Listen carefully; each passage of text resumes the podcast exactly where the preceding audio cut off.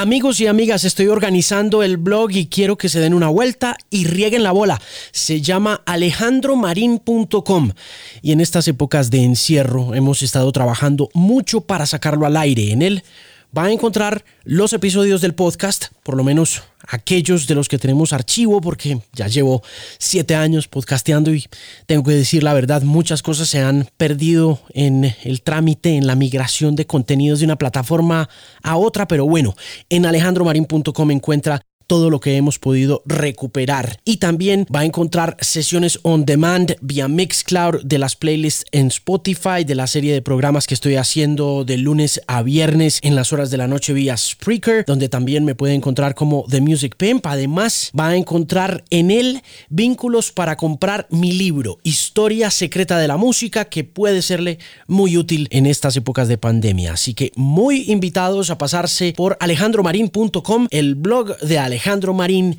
al aire ya. Ahora sí.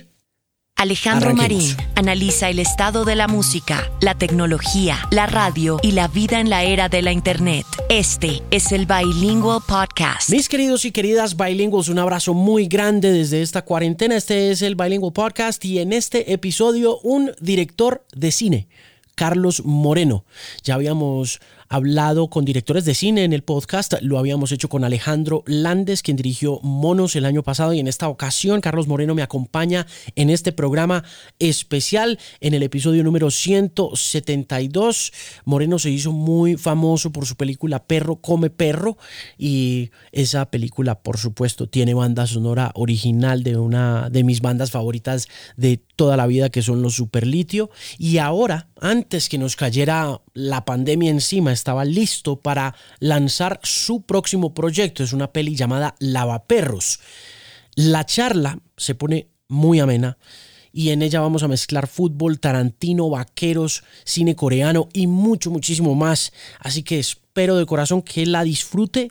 Aquí está entonces mi invitado muy especial a este episodio número 172 del podcast. Siempre me va muy bien conversando con gente de Cali, no sé por qué, tengo buena química con los caleños y con las caleñas, me parecen gente fabulosa, excepcional, no discrimino a todos los demás colombianos, por supuesto, todos son hermosos, pero con Cali conecto de manera muy especial. Así que en este episodio, un caleño de pura cepa, un director de cine fabuloso y un hombre con una cultura general increíble, Carlos Moreno, en el Bilingüe Podcast.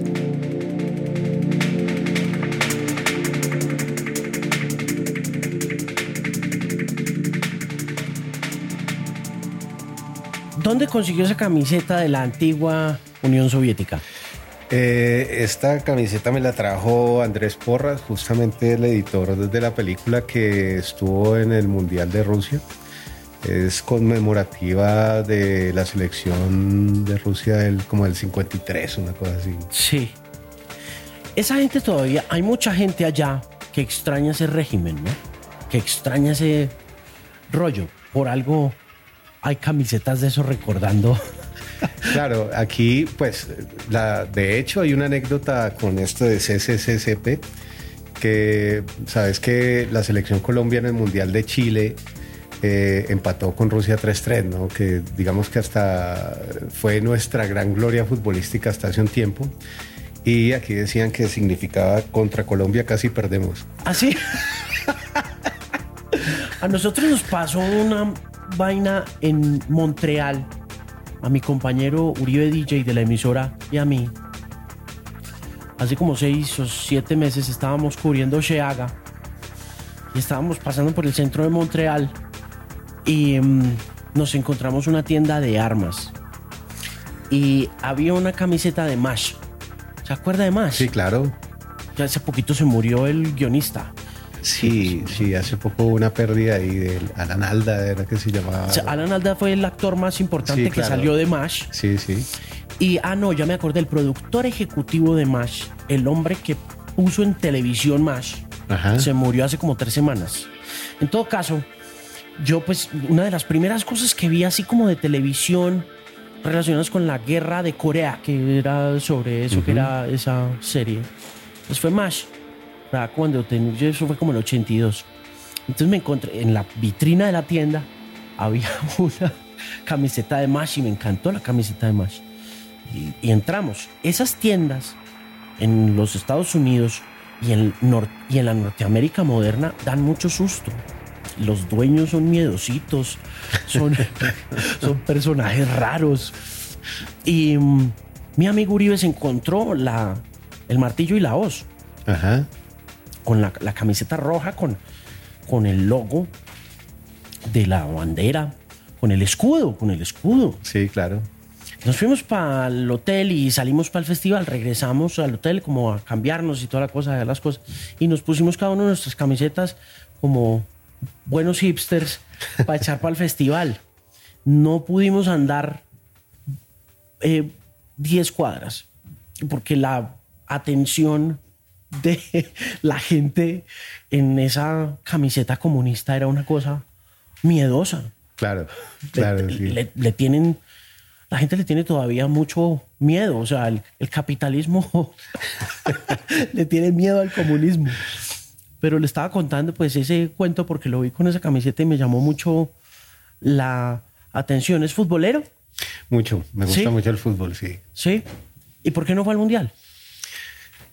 Mm, bueno, yo creo que hay una motivación muy grande y es económica, sobre todo porque ir a los mundiales cada vez es más costoso, ¿no? Cada vez es un espectáculo eh, que implica, es decir, que, que, yo creo que pone a los países en un nivel de consumo impresionante y estar como llegar a ese nivel es costoso y pues he tenido una buena excusa de que en esos mundiales usualmente estoy trabajando. ¿no? Está filmando, está haciendo cositas y entonces dice no puedo. Exacto, pero tengo pendiente alguna vez ir a un mundial. Sí, ah, todavía no ha ido.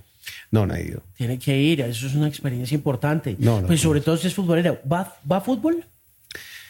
A ver, sí voy, eh, no con una frecuencia de una afición grande y me gusta el fútbol. Eh, desde una perspectiva más eh, como, a ver, de, divertirme, ¿no?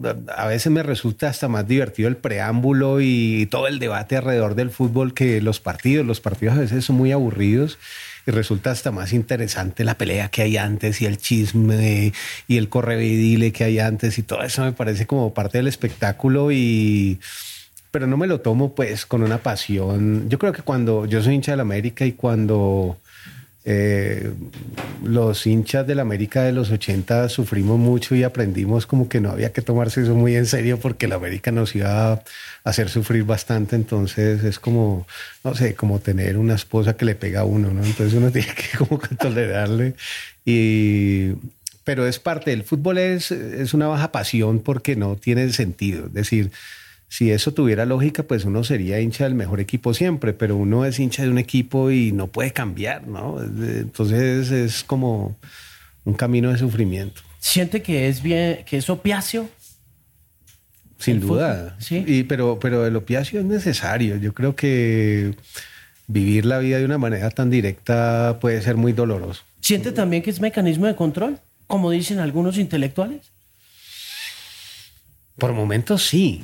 Por momentos sí, pero eh, como buena teoría de la conspiración, pues también hay que divertirse y olvidarse de eso. ¿no? Yo creo que el fútbol es, eh, insisto, una baja pasión. Volviendo a la América de los 80, ¿cuál es el equipo que más recuerda de la América y cuál es el jugador? El América del 87, porque digamos que fue justamente ese gran golpe que, América perdió la Copa Libertadores casi sobre el final del partido.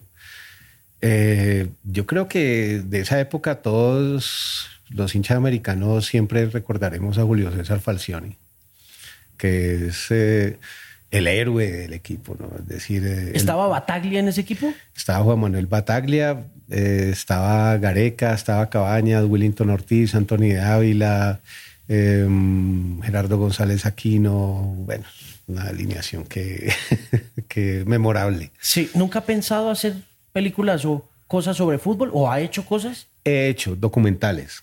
Em, el más reciente lo estrené en diciembre, que fue sobre Albeiro Zuriaga, sobre el Palomo Zuriaga Em, resulta que en Telepacífico eh, tenían como un proyecto de hacer eh, retratos de, como de personajes de la región.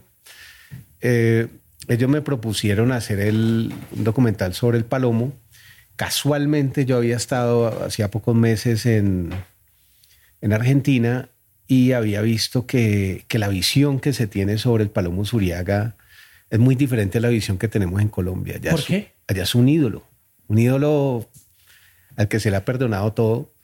Y en Colombia, pues tenemos una visión, somos una sociedad muy señaladora. Y mm, vos preguntás abiertamente por el Palomo Zuriaga y, ah, sí, lo mataron y seguro andaba en algo y que... Y eh, yo le propuse a Telepacífico, hagamos el documental, pero del periplo de Albeiro Zuriaga en Argentina, que fue esencialmente en Independiente de Avellaneda. Y eh, Albeiro sufre una, lo suspenden porque salió positivo en, en doping por cocaína. Y esa suspensión le da para que solamente pueda jugar en tercera división del fútbol argentino y él va, para no perder la forma, a jugar en General Paz Juniors de Argentina. Mm. Y jugando allá se vuelve un ídolo y el equipo asciende con los goles de él, pero él no puede seguir ahí porque pues la suspensión está vigente, entonces tiene que regresar a Cali para esperar que terminen los meses de la suspensión y es cuando lo matan, ¿no? ¿Cuántos años tenía el Palomo cuando pasó eso? A ver, Albeiro yo creo que tenía más o menos 30 y... No sé exactamente, pero 33 años quizás. O sea, ya estaba adulto para... Sí, todavía le, le, quedaba poco, pero... ¿Por ahí cuántos años le quedaban al Palomo para jugar? Yo calculo que por ahí unos cuatro. Unos cuatro años. pues sobre todo un jugador como... De, de, esa fortaleza de él suelen tener muchos más años de fútbol. Hmm. Eh, ¿Reivindicó de alguna manera entonces esa imagen y pudo... Yo espero que sí, yo espero que sí porque eh, la mirada que se tiene en Argentina sobre el Palomo es eh, de un jugador heroico que hizo goles muy importantes en una época muy importante de Independiente, que fue un club que en ese entonces se ganó todos los títulos que los que compitió y Albeiro era uno de, los goleadores de ese equipo. Entonces, eh, el documental prácticamente, yo espero que haya mostrado eh, esa imagen. Nosotros nunca tuvimos la intención que el documental explicara por qué lo mataron, ni nada diferente a ese periplo en Argentina. Y es un periplo heroico, pues, porque Albeiro como jugador fue un jugador muy importante. Lo que ocurrió fuera de la cancha los argentinos lo viven de otra manera. Los argentinos muchas veces el fútbol lo... Y es lo que ha pasado con Maradona. Eso le iba a preguntar.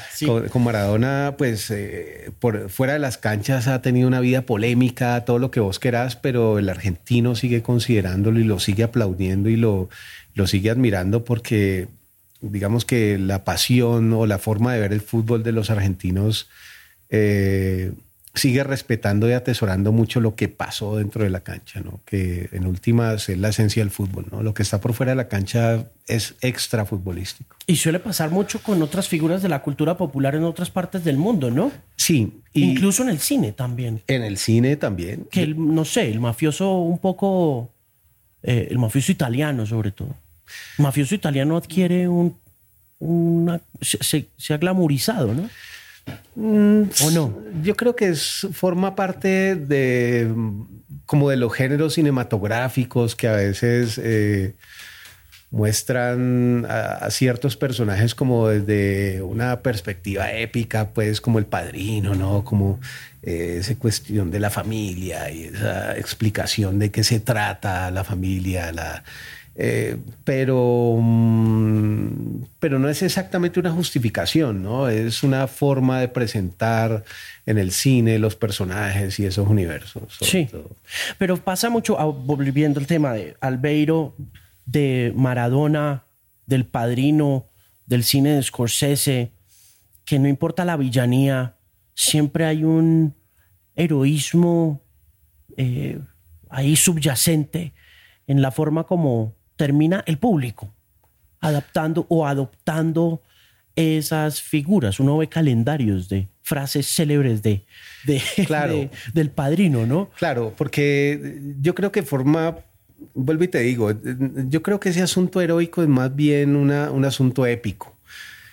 Es decir, eh, eso de atesorar las frases es como, eh, por momentos es como tratar de poner al mar, poner inclusive la autoridad como, como en unos márgenes, en unos límites éticos como con, con, los mismos antagonistas. Si te das cuenta, el género de los gangsters se trata de eso, de son personajes que están en un mundo corrupto y que son delincuentes, entonces eh, la pugna que hay con, con, las autoridades, con la policía, en últimas son pugnas entre bandidos, ¿no? Son luchas entre bandidos y...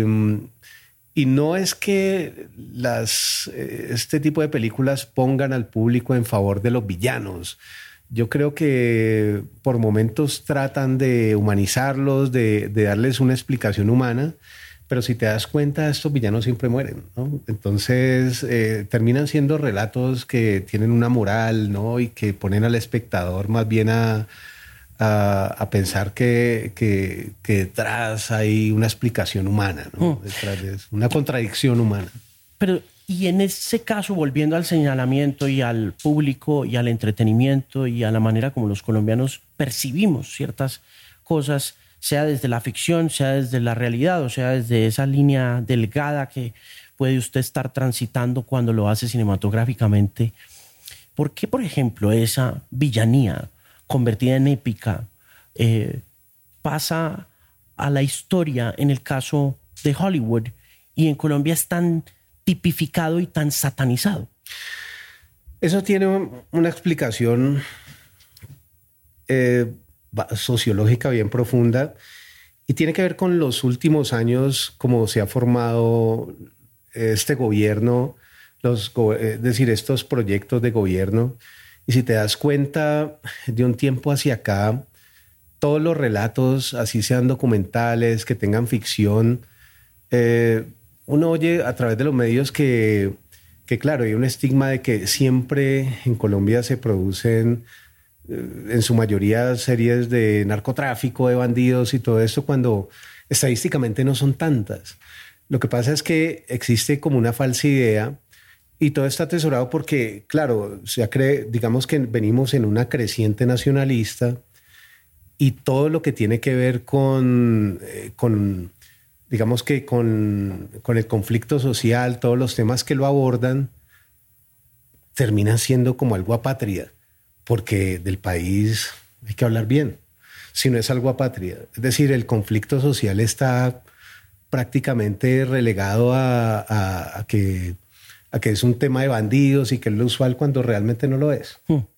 ¿Usted aborda desde la crítica entonces eh, algunas de esas historias? En el caso, por ejemplo, de Lavaperros, ¿usted eh, cómo se acerca a esa historia? Mira, nuestro propósito, digo, nuestro propósito es todo este equipo que hizo la película, es acercarnos desde la ironía, más que desde la crítica. Es decir, yo creo que en las películas que yo he hecho, pues inclusive en algunas cosas de televisión, pues no hemos pretendido un retrato social, ¿no? Como, eh, como un descarnado retrato social, sino más bien, yo creo que sí le hemos dado mucho lugar a la ironía, como al y sobre todo al género negro, pues como la comedia negra, porque... Como buen caleño, como buen payuno. porque es como, yo, creo que es el lugar como más divertido, sobre todo para hablar, para hablar de esas cosas. Vos te das cuenta que en, no sé, en Colombia mm, nosotros nos hemos vuelto un poco, yo creo que hipócritas, puede ser la palabra, así sea dura, porque nosotros a veces eh, queremos tener, estamos más preocupados por tener una buena imagen que por merecerla, ¿no? Entonces, muchas veces estas eh, películas eh, crean o alimentan estos, estas ideas que, que, se replican, pues, como en líderes de opinión y todo eso de que, de que es la causa de que en el exterior tengan una mala, una mala imagen de nosotros, cuando realmente eh, hay mucho más bandidos que películas de bandidos, ¿no? Es decir, los bandidos son los que realmente se han encargado de eso. Las películas de bandidos nada tienen que ver con eso. Alguna vez a mí alguien me dijo en un festival afuera, un colombiano, que, que si alguien veía mi película nadie iba a querer venir a Colombia. Y yo le decía, mire, yo creo que alguien que vio Cara Cortada nunca desistió de ir a South Beach, pues, y, o alguien que vio Ciudad de Dios nunca, es el cine, es decir, yo creo que nadie va a dejar de ir a, Tokio porque va a salir Godzilla del mar.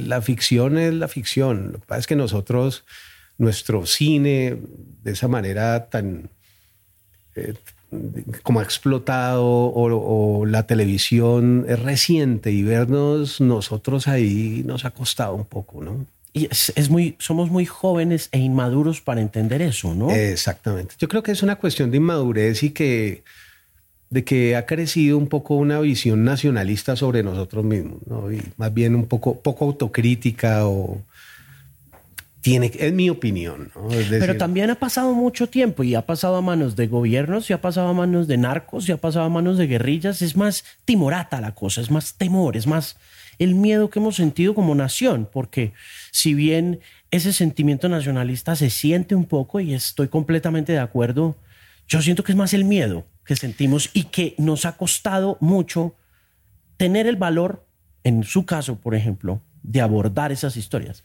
de contarlas, de armarse de un equipo bueno, de rodearse de actores con la credibilidad, con la presencia eh, constante en medios tradicionales y masivos para que se filtre y entienda, ¿no?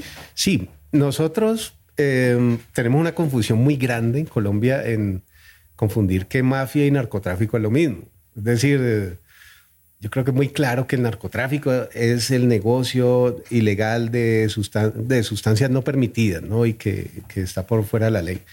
La mafia es otro tipo de comportamiento que está en el gremio de los panaderos, de los taxistas, de los cineastas. Todos tenemos un comportamiento mafioso de alguna manera que hace que, por ejemplo, exijamos autoridad eh, y que incluso los proyectos de gobierno nos prometan autoridad, pero estamos muy poco dispuestos a, a, acatar la ley, ¿no? Es decir, eh, queremos autoridad, pero momento, de pronto, ¿cómo hacemos para pagar menos impuestos? ¿O será que usted me puede ayudar para no hacer esa cola? Si me entendés, es como, es como está en nuestro tejido cotidiano. Entonces, eso que vos decís miedo también se balancea con con algo muy profundo en nuestra sociedad que, que es parte de la herencia del narcotráfico. Es decir, este, el cambio social que produjo el narcotráfico en Colombia es muy profundo. Es decir, es un cambio estético, un cambio muy grande. Y vuelvo y te digo, en estas películas no es que quiera, yo aquí hablo mundo de carreta, pero en las películas no, no son para hablar carreta, es como para mostrarlo de una manera irónica, casi, no en caricatura, pero, a mí me gustó lo que decías que a mí me gusta ir por la mitad en las películas, no, no en el estereotipo ni tampoco en el arquetipo, sino por la mitad. ¿Y cómo lo logra sabiendo que está, en este caso puntual, titulando su obra de la forma más estereotípica que se le pueda ocurrir a uno? Claro, mira, yo creo que va desde el mismo título. La película se llama Lavaperros bueno, lavaperros en, el mundo del AMPA y que eh, muy propagado en el mundo popular, es el eslabón más bajo de la cadena criminal, ¿no? El lavaperros. Em, pero en la película, además de eso, personaje que termina siendo muy importante en el desenlace de la película, es realmente alguien que lava los perros, es el que cuida a los perros y eso es parte de la ironía, es decir, eso es parte de estar como en el estereotipo, ¿no? Y eso es lo que hace el género negro, ¿no? Como el, el nuevo, lo que dicen los franceses, el new noir, el nuevo cine negro, que agarra como que las sociedades lo hemos adaptado y es que muestra el mundo criminal como en las películas de Tarantino, que como que vos decís, no, esto es cuento, pero me creo esos personajes los de Pulp Fiction, eh, sabes que es exagerado, pues, que tiene una, una, una, una, una rayita de más, pero te los crees y te divierten y, te producen risa, pero en el fondo sí. te parecen unos cabrones, ¿no? Y, sí, sí. y, eso de eso se trata ese género, ¿no? Mm. Y, digamos que en el cine un poco anterior de Sam Peckinpah, que es películas de vaqueros y vaqueros que, que llegan a, donde el sheriff y el sheriff es peor que el bandido y anda con unos camajanes, entonces uno va con el bandido, pues porque la autoridad es corrupta. Entonces de eso se trata, ¿no? Como de más de querer hacer un retrato social y explicar cómo en nuestra sociedad más bien burlarse de ella, ¿no? Sí. Le, eh, lo oigo hablar de vaqueros. ¿Le gustan los vaqueros? Sí, claro, me gusta el western mucho. ¿Sí? ¿Sí? ¿Cuál es su favorita de vaqueros? ¿Tiene una o no? Sí, pues em, empiezo a decir siempre. Es que, es que dice Sam Peckinpah y uff, pienso de una... Wild Bunch, eh, la pandilla salvaje. Eh, a mí, yo, a mí me gustaba mucho la pandilla salvaje y la tenía en el top uno hasta que vi eh, The Unforgiven de, de, Clint Eastwood. Es una película maravillosa que es como el post cowboy, ¿no? de, que es realmente trágico, ¿no? De un vaquero bandido que tiene, vienen a vengarse de él y él ya ni tiene fuerza de agarrar la ya pistola. Está ciego, ya no puede ver, ya no puede decir. Exacto, es maravilloso, ¿no? Ese género es que cada vez tiene menos aficionados, pero a mí me parece increíble. Sobre todo porque siempre cuestiona la ley, ¿no? Siempre muestra que la ley eh, no es, son policías ni, ni sheriffs, pues que están dispuestos a acatar la justicia, como en Bonanza, ¿no? Que eran buenos, no, estos son medio chuecos, que tiene mucha humanidad, ¿no? Sí, también, y, series como Deliverance que iban un poquito más allá, Bonanza sí era como más bien muy bonachona. Era muy blanca, ¿no? Era bien bonachona. Y era, pues, de todas maneras crecimos viendo eso y, y, y como eso muchas series. Yo creo que, no sé si viste, ahora eras una vez en Hollywood que... Claro que Iba a preguntar. Claro, que ahí hay una, una puesta en escena otra vez del western y, es muy bonita esa película por eso, ¿no? Porque hay muchos referentes que uno pierde, pues porque no crecimos en Estados Unidos y, no, en el mundo de Hollywood menos, pero hay unos referentes sobre la producción de ese tipo de cine que eso ya es cosa del pasado, ¿no? Sí. ¿Le gustó Once Upon a Time? Mucho, ¿Sí? gustó muchísimo. ¿Es fan de Tarantino? Sí, pero no todas las películas de Tarantino me gustan. Por ejemplo, Kill Bill, eh, no, pues no, eh, son películas muy buenas, sin duda, pero no son mis favoritas. Es decir, no todo lo de Tarantino me gusta. Ah. Pero, por ejemplo, Jackie Brown. Curioso porque esa es una de las más flojas. Pero a mí me encanta. sí. Me encanta, me parece maravillosa. Y fíjate que está basada en una novela de Hermod Leonard, que es un escritor pulp gringo, pues como de novela barata y de... Y Super Black Exploitation también, ¿no? Claro, y, tenía mucho como de, bandidos de poca monta, ¿no? Y curiosamente los eh, Pilar, eh, Pilar Quintana y Antonio García, quienes escribieron el guion de Lavaperros, eh, escribieron este guion pensando mucho como en, en esas novelas de Hermod Leonard, de estos abogaduchos. De... Como Better Call Saul ahorita. Como sí, una cosa así. Un poquito lo que hacen con Breaking Bad y... Sí, como, sí, personajes ahí como chuecos que, que realmente roban... Eh, estas películas son de personajes que, que, arman un lío de robarse una bolsa con plata, pero no es mucha, ¿no? Entonces, como que eh, moralmente muy chuecos. ¿La idea es de ellos? de Pilar y de... Antonio. Pues sí, ellos un día me escribieron, yo, me dijeron, mira, es que tenemos un argumento que queremos que leas porque es una película que queremos que algún día hagamos. Entonces eh, me enviaron el guion y claro, era una historia que de alguna manera contaba algo, ellos la habían escrito pensando en ese universo, en ese estilo, como en esa clave de perro come perro, ¿no? De alguien que se lleva una plata que no es de él y que el, digamos que todo el impulso de la trama tiene que ver el cómo sale ese problema, ¿no? Y el espectador viendo a ver este qué va a hacer con esa plata. y la perros tiene es eso. Es decir, eh, y como eso se han hecho un montón de películas, No Country for All Men es eso, el man se encuentra una plata de unos bandidos que se han dado plomo y luego a ver cómo sale con esa plata, si lo logra o no lo logra. Y, mm, y era el mismo género, ¿no? Y por ahí arrancamos. Ese, fue la génesis de Lavaperros. Ok.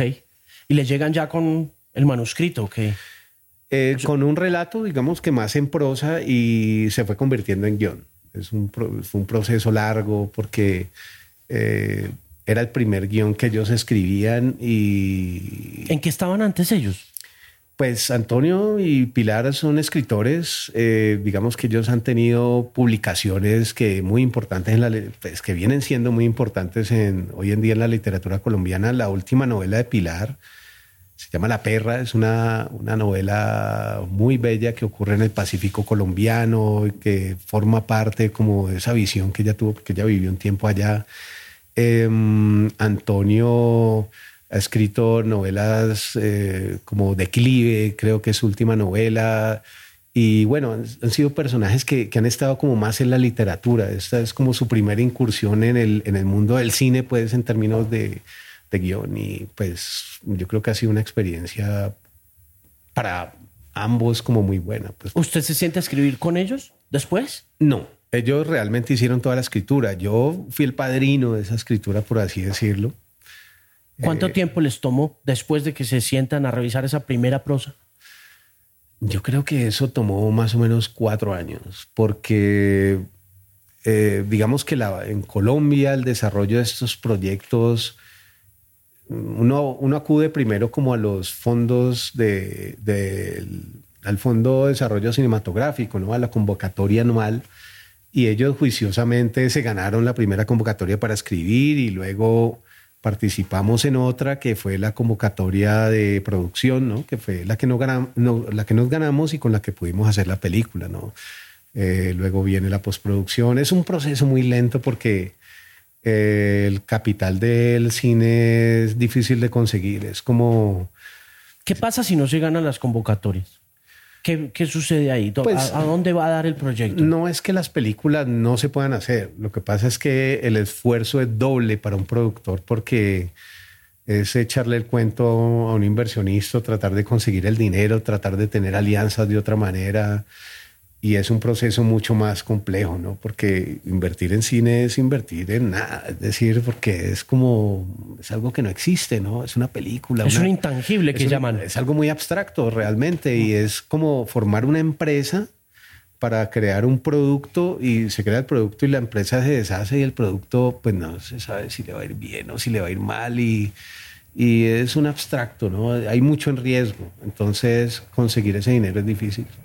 ¿Y cómo le ha ido antes?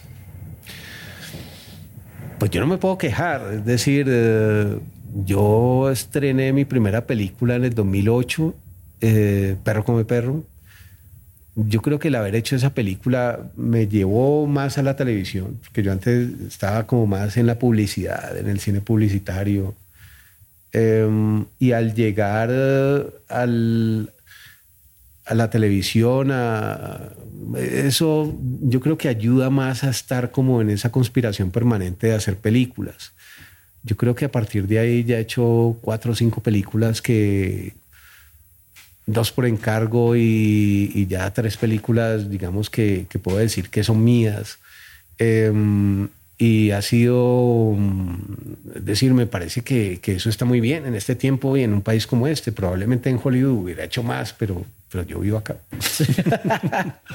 ¿Ha pensado irse? ¿A hacer cine en otro lado?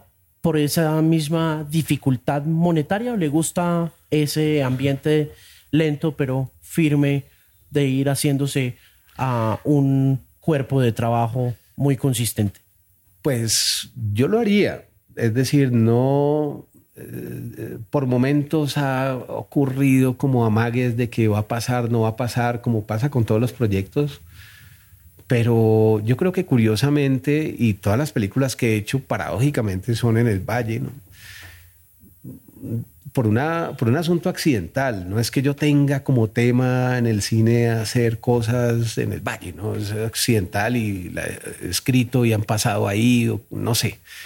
Eh, sí lo haría, no lo he hecho, sí lo haría, pero tampoco es algo que para lo que esté viviendo y que lo vea como una meta, ¿no? Mm. Yo no... En, en, este momento no lo tengo como una meta. Sí. ¿Qué tiene como meta ahorita? ¿Sacar esta peli? Estrenarla, obviamente, el 16 de abril. Em, claro, siempre hay un guion, ¿no? Siempre hay un guion. De hecho, yo pensé que eh, en, lugar de Lavaperros iba a ser otra película que ya teníamos escrita y que iba muy bien, que, que se llama Lobos Perdidos y más como... Es un thriller y más como road movie, una cosa así. Em, y no, esta película de un momento a otro le ganó y bueno, y son procesos muy lentos. Es una digestión lentísima esa de conseguir el dinero. Eso los productores toman, pues, eh, se enfrentan a una, a, un, a, una, a una marea muy dura. Sí, es complejo. Es muy complejo. Es muy difícil. Mientras que la televisión es mucho más dinámica, ¿no? Tal vez por el movimiento del capital, ¿no? Un proyecto. Es más, lo, lo que está ocurriendo hoy en día es que vos llegas con un proyecto llego con esta película, Los Perdidos, y hablas con alguien, un ejecutivo, no sé, HBO, Netflix, y entonces la ley, no, está muy interesante, oye, esto se puede volver serie de televisión. Es decir, todo el mundo quiere ahora es hacer series premium, ¿no? Hacer series que, que probablemente es donde hay más flujo de capital y donde hay más cosas y... Porque hay también más penetración, me da la impresión a mí. Yo a comienzos del siglo, la revista Newsweek cuando hizo el especial sobre el fenómeno ese del Y2K, el Y2K, que fue todo un pánico parecido al, coronavirus, pero tecnológico, que decía que la televisión iba a ser el medio del siglo XXI, independiente de la conectividad, pero que el medio iba a ser la predicción que más recuerdo de esa revista era la, era la revista de diciembre, decía predicciones del siglo XXI era la televisión. Sí. Mira, en, vos ves Hollywood y ocurrió a partir de Internet y las plataformas y todo esto, eh, que empezaron a gozar de buena salud las películas de gran presupuesto, Avengers, eh, Rápido y Furioso, estas películas pues, de presupuesto grandísimos, ¿no? Son, tienen muy buena salud, se producen los remakes, todas estas cosas. Y el cine independiente, de autor, de nicho, también tiene muy buena salud, eh, se consigue. Pero el cine de la mitad, que es un cine como de mediano presupuesto, cine indie, eh, empezó a sufrir como un colapso, pero no era exactamente un colapso, sino que lo empezó a absorber la televisión. Y vos te das cuenta que, que, que todas las series de televisión premium, no sé, Breaking Bad, True Detective, The Wire, The Sopranos. Los Sopranos, digamos que absorbieron o, prácticamente jalaron al talento, a, los escritores, a los directores, a todo un equipo artístico que antes producía ese cine de la mitad. Y eh, uno decía, bueno, en Hollywood, pero resulta que es una tendencia mundial.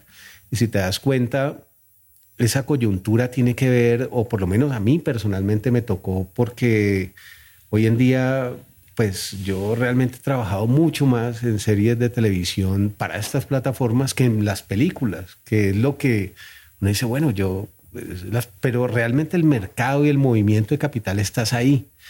Em, y son series que tienen pretensiones cinematográficas, es decir, ya la competitividad de, de estas plataformas le exigen a los productores que, que, sus series tienen que tener buenos guiones, que tienen que tener una, un, buen valor de producción porque estás compitiendo, ¿no? Estás compitiendo Netflix contra la plataforma HBO, contra la de Amazon y toda esa cuestión.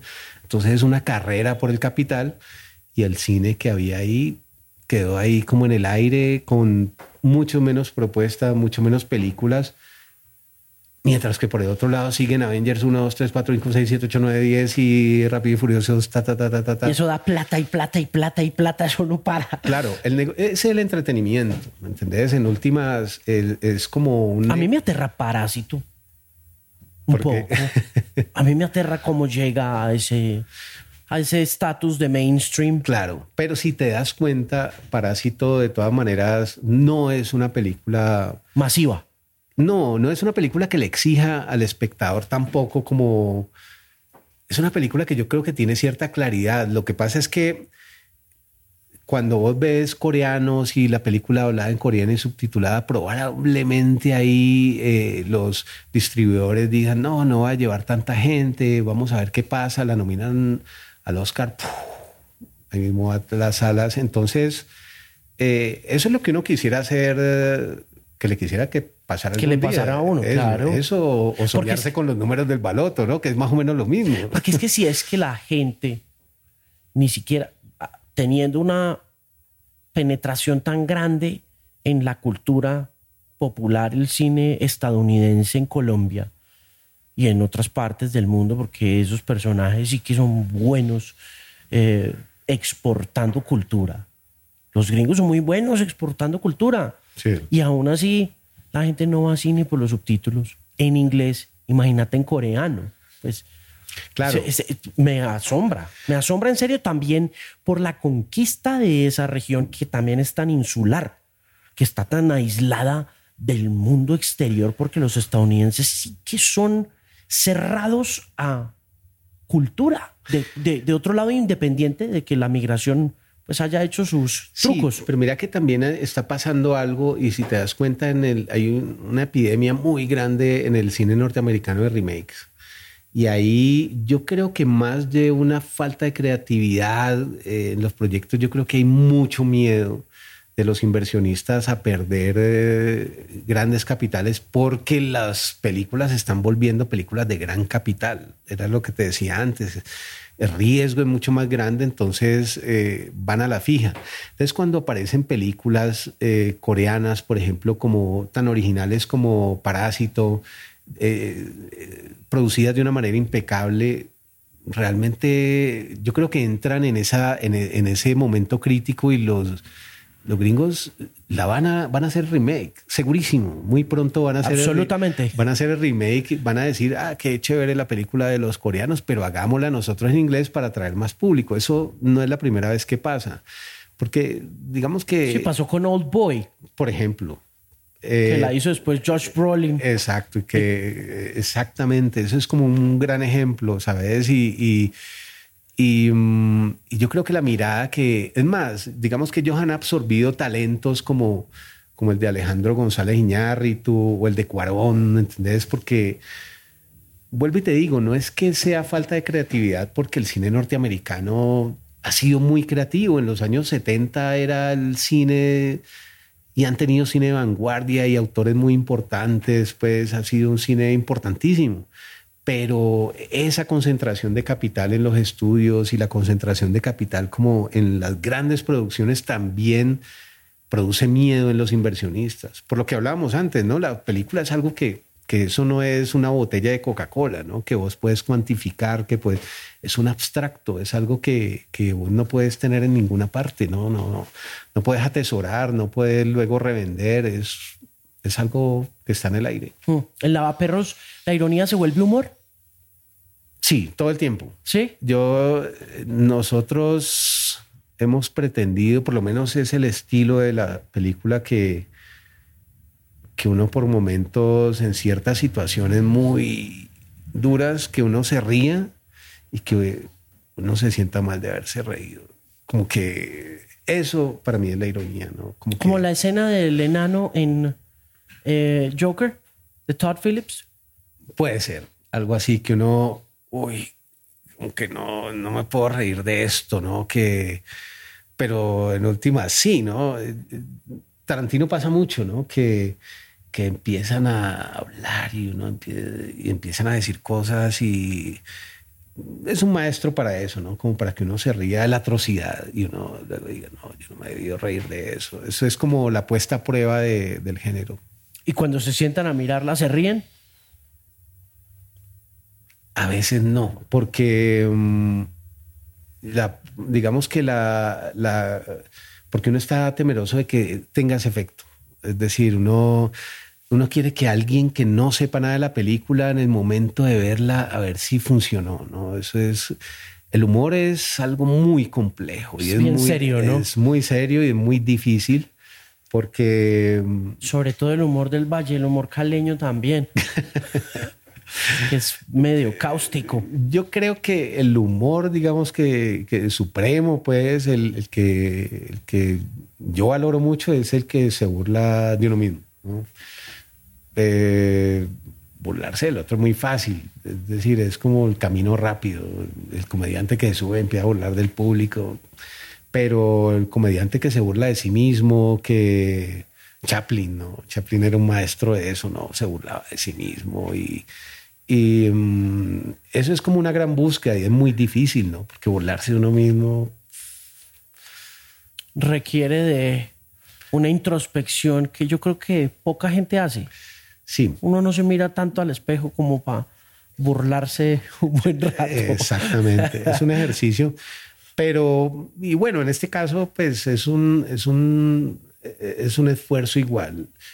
A veces rodar las escenas puede generar como, eh, puede ser divertido, pero, pero realmente es algo difícil porque uno dice, esto realmente tiene la ironía o va a quedar, porque si no la tiene... Si, quiere, transmite el mensaje que quiero que transmita. Exacto, eso es como una prueba, es como el terror, ¿no? Es decir, yo hasta ahora no he hecho ninguna película de terror, pero meter miedo en una película es complicado, es, un ejercicio muy difícil. Y yo he pensado siempre, ¿sabe una cosa? Ahora que menciona ese tema, que aquí nos hemos demorado mucho y también hace parte, supongo, que el crecimiento como, como país que somos, como pueblo joven, porque también siento que somos un pueblo bastante joven, que mm, estamos demorados para hacer una película sobre mitos y leyendas de este país, siendo tan, estando tan llenos de cuentos de las abuelas y los abuelos, de duendes, de patasolas, de moanes, y no. Yo también me lo pregunto y y no sé si, si tenga que ver con algo, no sé, a mí también me resulta como inquietante y fíjate que algo, algo muy parecido tiene que ver con la visión del futuro. Por ejemplo, eh, hacer una película futurista en Colombia, ¿por qué no? Alguien lo puede hacer. Pero si te das cuenta, nosotros como sociedad no estamos construyendo el futuro. Vos ves, por ejemplo, no sé, Netflix, eh, esta serie que, Black Mirror, eso habla del futuro de una manera desesperanzadora, ¿no? Como casi como una distopía. Yo creo que la mayoría de las cosas en ficción tienen, jalan para allá, ¿no? Claro. y a nosotros no nos sale de esa manera porque yo creo que en el fondo nosotros tenemos tecnología y tenemos cosas que aparentemente son de este momento, pero nosotros como sociedad no estamos construyendo el futuro, nosotros vamos detrás. Entonces nosotros no sabemos qué es la opresión del futuro. Es decir, nosotros no, no, no nos pasa como en países industrializados como Estados Unidos, no sé, como en Europa, que salga algún loco que ya no aguante más la opresión y salga a darle bala a la gente. Aquí eso realmente no pasa. Aquí las masacres son de otro tipo y obedecen otra cosa porque nosotros no estamos tan regularizados ni estamos tan controlados.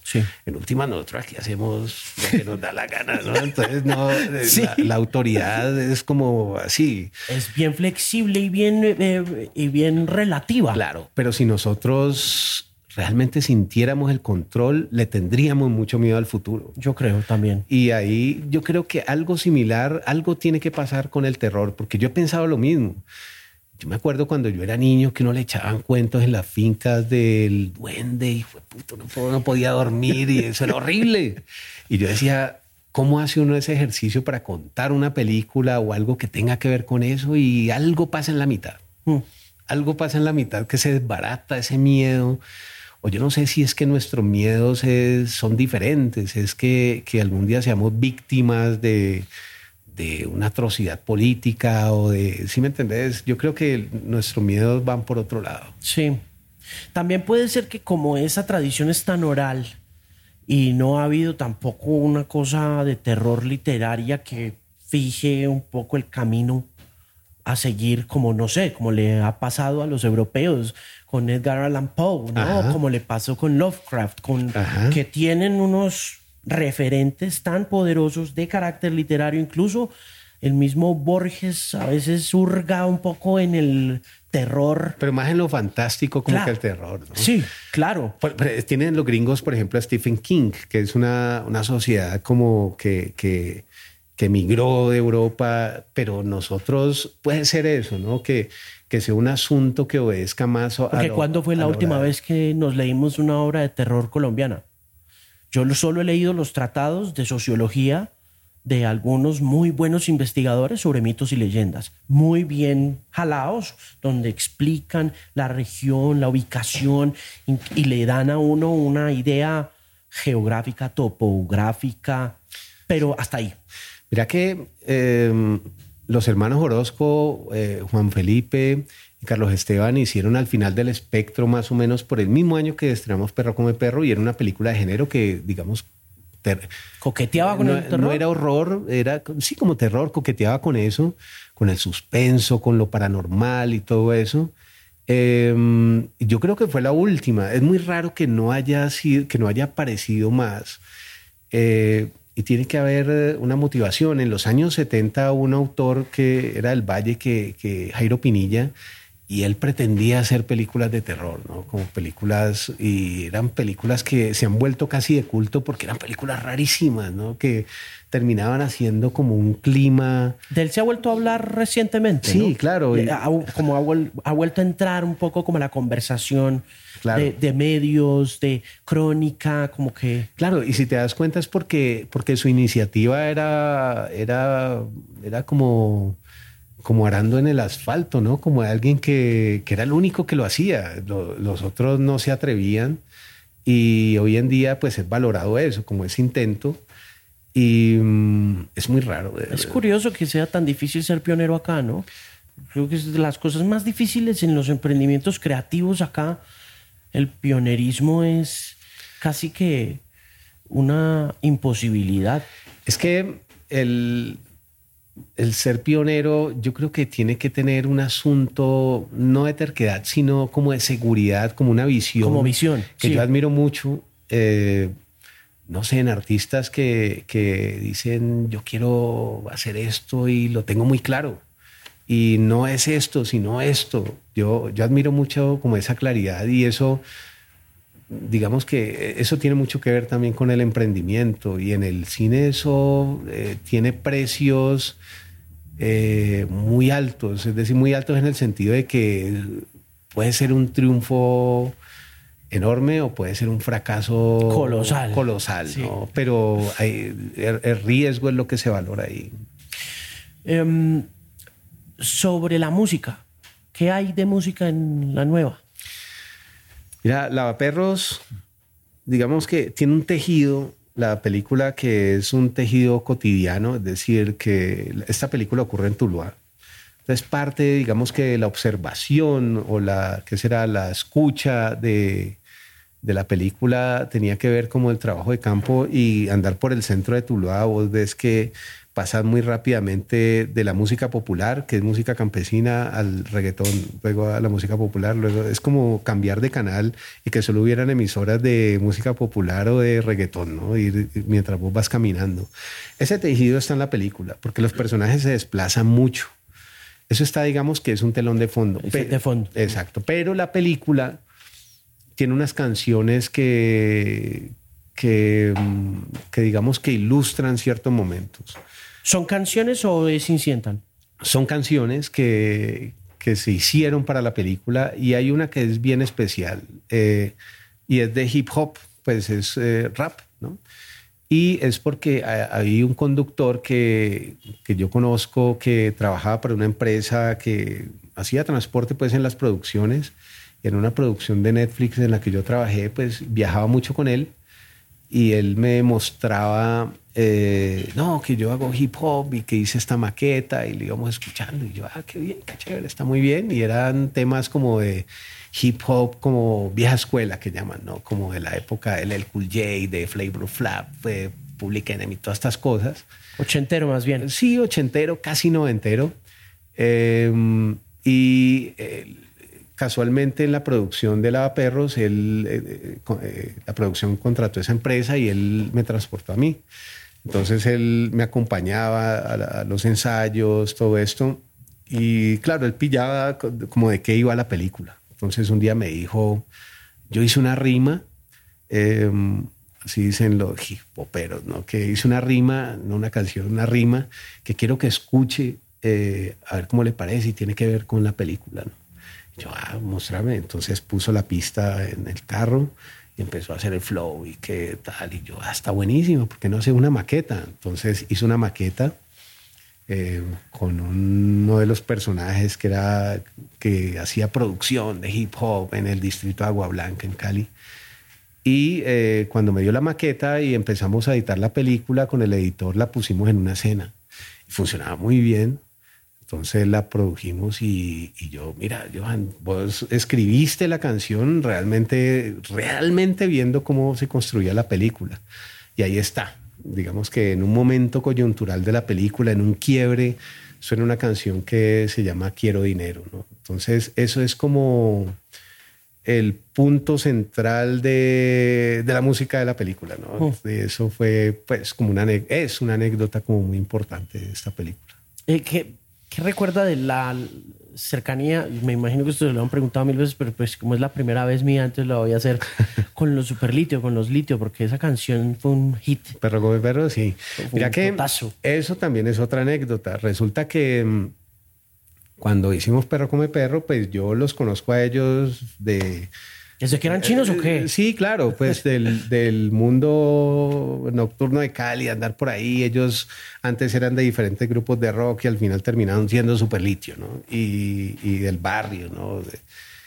Em, entonces ellos estaban por separarse, estaban como en disolución. Ya... Esto había sido después del Tripping Tropicana, que había sido un éxito en Estados Unidos. Había sido un éxito, pero ellos finalmente no. La distribución de ese disco aquí en Colombia fue compleja y ellos perdieron como tiempo para. Mejor dicho, el, momento caliente de ese disco no lo pudieron aprovechar en ventas y yo creo que eso les había generado como, una frustración interna y estaban como un poco. Eh, enfriando su, su vínculo como músicos y yo creo que ellos ya veían el fin de la banda y estaban en eso. De hecho, Pedro se había ido a vivir a Los Ángeles, un par de ellos ya estaban en Los Ángeles. Sí, claro, allá estaba Dino también. Dino creo que también. Y cuando eh, hice Perro come Perro, yo un día les dije que, que viéramos la película y, y la vimos y, ah, qué chévere, ¿qué, qué, hacemos? Y yo no, yo quiero una canción. Una canción que me presente como la película, que sea como el telón, ¿no? Una cosa así y ellos dijeron, bueno, vamos a, vamos a juntarnos y vamos a producir esta canción. Pues yo creo que es lo último que vamos a hacer. Entonces, bueno, listo, chévere, despedida. Y se juntaron y... ¿Y fue lo último que hicieron? No. Pues eh, ahí ya se fue el baby. Se fue Mauricio, sí. Se fue Mauro. Sí, fue Mauro. esa fue la última. Sí, fue la última de Mauro, pero ellos continuaron porque yo creo que eso, de alguna manera, ellos no esperaban, realmente nosotros tampoco, que, que eso fuera a explotar así. Fuera a explotar así. Y a mí me, me encanta que cuando he ido a Rock al Parque y está Super Litio, cantan la canción, todo el mundo la corea, eso me, me conmueve mucho, ¿no? Y, y, me, y luego ellos eh, me dijeron que, claro, Superlitio había resucitado por eso. A ver, yo no tenía la intención de eso, ¿no? Yo quería una canción, nada más. Y ellos también querían, bueno, una canción y eso finalmente los impulsó y ya acaban, van a estrenar pronto un álbum. Eso fue la historia con Superlitio y pues eh, hemos seguido, ¿no? De alguna manera, eh, pues eh, Felipe Pipe fue uno de los supervisores musicales de de la perros, ¿no? El vínculo sigue. Ok, buenísimo. Mire, es un gusto conocerlo y conversar. El mío. Muchísimas gracias por estar acá. Mucha suerte con la película. Ya estar en cine viéndole. Le deseo lo mejor y espero que nos volvamos a ver pronto. Por favor, yo feliz y muchas gracias por invitarme a la conversación maravillosa. Muchas gracias. Gracias por llegar hasta el final del programa. Recuerde que tengo un nuevo blog, se llama alejandromarin.com y allí va a encontrar mis programas para internet, casi todos los episodios del Bilingual Podcast y por supuesto todas las playlists que hago en Spotify y en Apple Music. Ah, también un saludo muy especial a toda la gente de Canal 13 y recuerde que estos episodios quedan disponibles en YouTube para ver y que los puede encontrar también con cada edición de audio para las diferentes plataformas a través de alejandromarin.com. Así que nuevamente, dese una vuelta. Si puede suscribirse a la newsletter, también hágalo. Y por supuesto, suscríbase al Bilingual Podcast en cualquiera de las plataformas donde escucha sus podcasts para recibir actualizaciones del programa cada semana. Un abrazo muy especial de su amigo que lo quiere, que lo aprecia, Alejandro Marín, una voz confiable en la música.